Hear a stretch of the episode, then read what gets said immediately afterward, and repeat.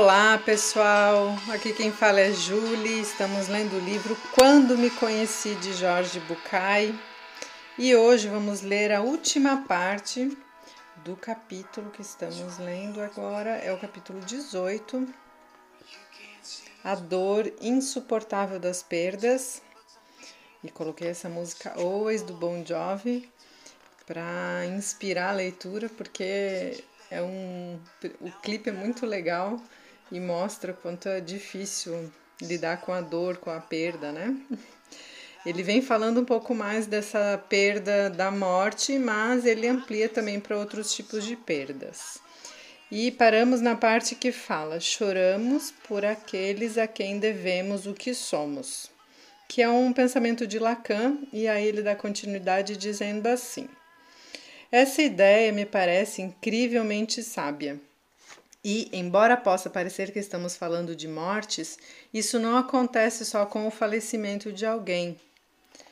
Sempre que chorar a perda de um companheiro de jornada, será preciso enfrentar um caminho de lágrimas, inclusive ou sobretudo no caso de um divórcio, mesmo que tenha sido eu quem aparentemente tomou a decisão.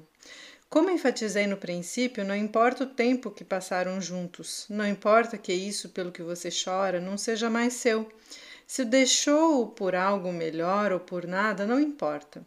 A dor da perda é pela despedida daquilo, pessoa, coisa, situação ou vínculo, graças ao que de algum jeito você é o que é. Não faz sentido querer seguir em frente sem enfrentar a dor depois de uma perda. Não faz sentido fingir que, passado o pior, não ficou sequer uma cicatriz. Cicatriz? Sim, para sempre, para sempre. Então não se supera? Supera-se, mas não se esquece. As cicatrizes do corpo, quando o processo de cura é eficiente, não doem e, com o tempo, se misturam com o resto da pele e quase não se notam. Mas, se você prestar atenção, ainda estão ali. Quando falo disso, toco minha coxa esquerda e penso: aqui está. Esta é a cicatriz de quando me machuquei aos 10 anos. Dói? Não, nem sequer quando a toco. Não dói nunca. Mas se olhar de perto, a cicatriz está ali. Deixar ir o que já não tenho, Poder me desligar e pensar no novo exige esforço. De fato, para mim, esse é o pior dos desafios de ser um adulto sadio: saber que posso enfrentar a perda. Essa é a força da maturidade, a certeza de que posso superar tudo o que me acontece, inclusive a ideia de que alguma vez eu mesmo não vou estar aqui. Não sou um infinito, não há um tempo para minha passagem por este lugar e por esse espaço. E o pequeno príncipe disse: Bem, isso é tudo. Hesitou por um instante, em seguida se levantou e deu um passo, não gritou. Caiu suavemente como uma árvore na areia, nem sequer fez barulho. E agora, com certeza, já se passaram seis anos. Consolei-me um pouco, porque sei que o pequeno príncipe príncipe voltou para o seu planeta, pois quando o dia nasceu não encontrei seu corpo. Desde então gosto de ouvir as estrelas à noite. São como 500 milhões de guizos. Um trecho tirado do Pequeno Príncipe, ok? É muito perturbador o que fazemos para tentar não soltar. Embora no fundo saibamos que o único caminho que conduz ao crescimento é o de enfrentar as perdas que inevitavelmente sofreremos e que a história dessas perdas é o passaporte necessário para chegar ao novo. Se choras porque o sol se foi, não poderás contemplar as estrelas. Tagore, aqui é o autor que falou isso, né? Continuar chorando o que já não está me impede de usufruir o que eu tenho agora. Olha que legal essa frase, pessoal. Vou, vou ler novamente. Continuar chorando o que já não está me impede de usufruir o que eu tenho agora. Enfrentar o aspecto irreversível da perda, em compensação, é aceitar o presente, saber que o que já o que o que o que era já não é mais ou que pelo menos não é mais como era. De fato, as coisas nunca são como eram. O agora nunca é igual ao que era antes. Dizia Heráclito: é impossível banhar-se duas vezes no mesmo rio. Nem o rio traz a mesma água, nem eu sou mais a mesma pessoa. Eu adoro essa frase.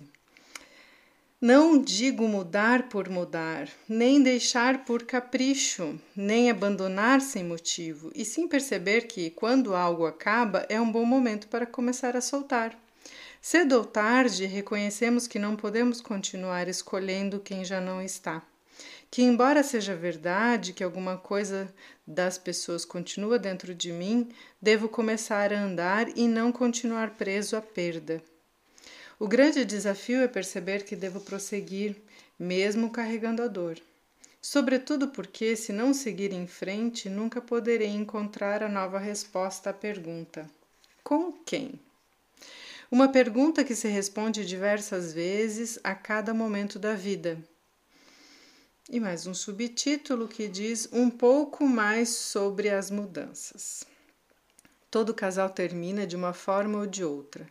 Toda vitória acaba, toda meta pode se tornar inatingível, todo instante passa, toda a vida chega ao fim.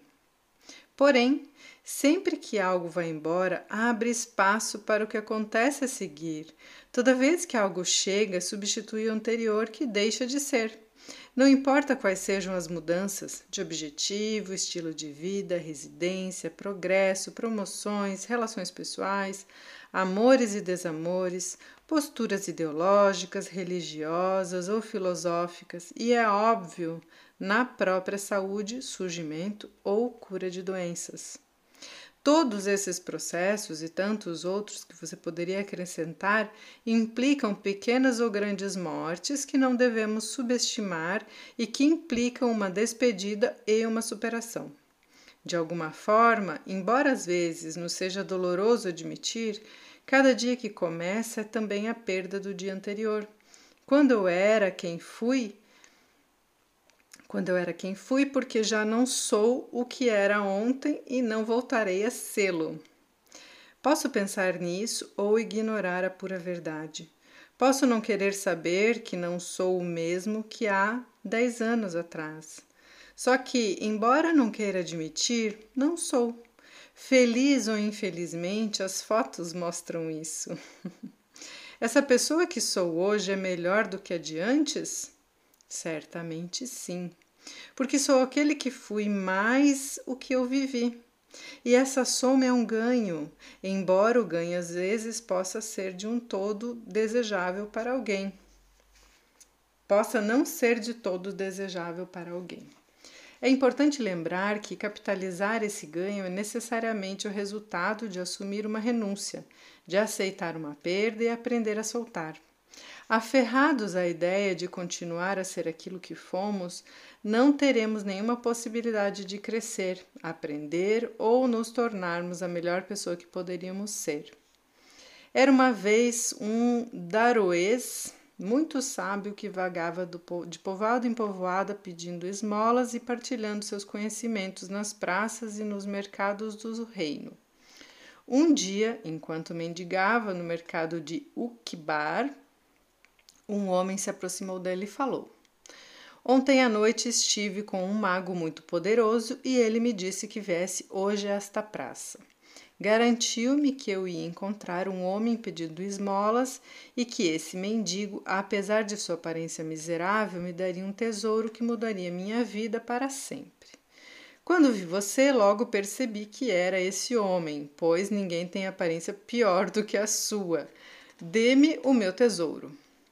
Os daroês, o daroês olha para ele em silêncio e enfia a mão em uma bolsa de couro puído que traz pendurada no ombro. Deve ser isto, diz, entregando-lhe um diamante enorme. O outro se espanta. Mas esta pedra deve ter um valor incrível. É mesmo? Pode ser. Eu a encontrei no bosque. Muito bem, quanto tenho que lhe dar por ela? Não tem por que me dar nada por ela. A pedra lhe serve? Não me serve para nada, não preciso dela. Leve-a. Mas vai dá-la sim, em troca de nada? Sim, sim. Não é que o, não é o que o seu mago falou?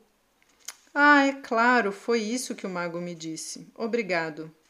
Muito confuso, o homem guarda a pedra e vai embora. Meia hora mais tarde ele volta. Procura o Daroês na praça e, quando o encontra, diz: Tome a sua pedra.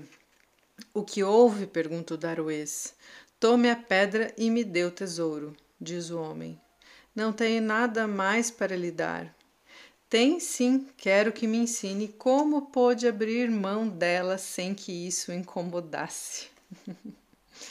Dizem que o homem passou anos ao lado do Daroês até que aprendeu o desapego. Olha que legal.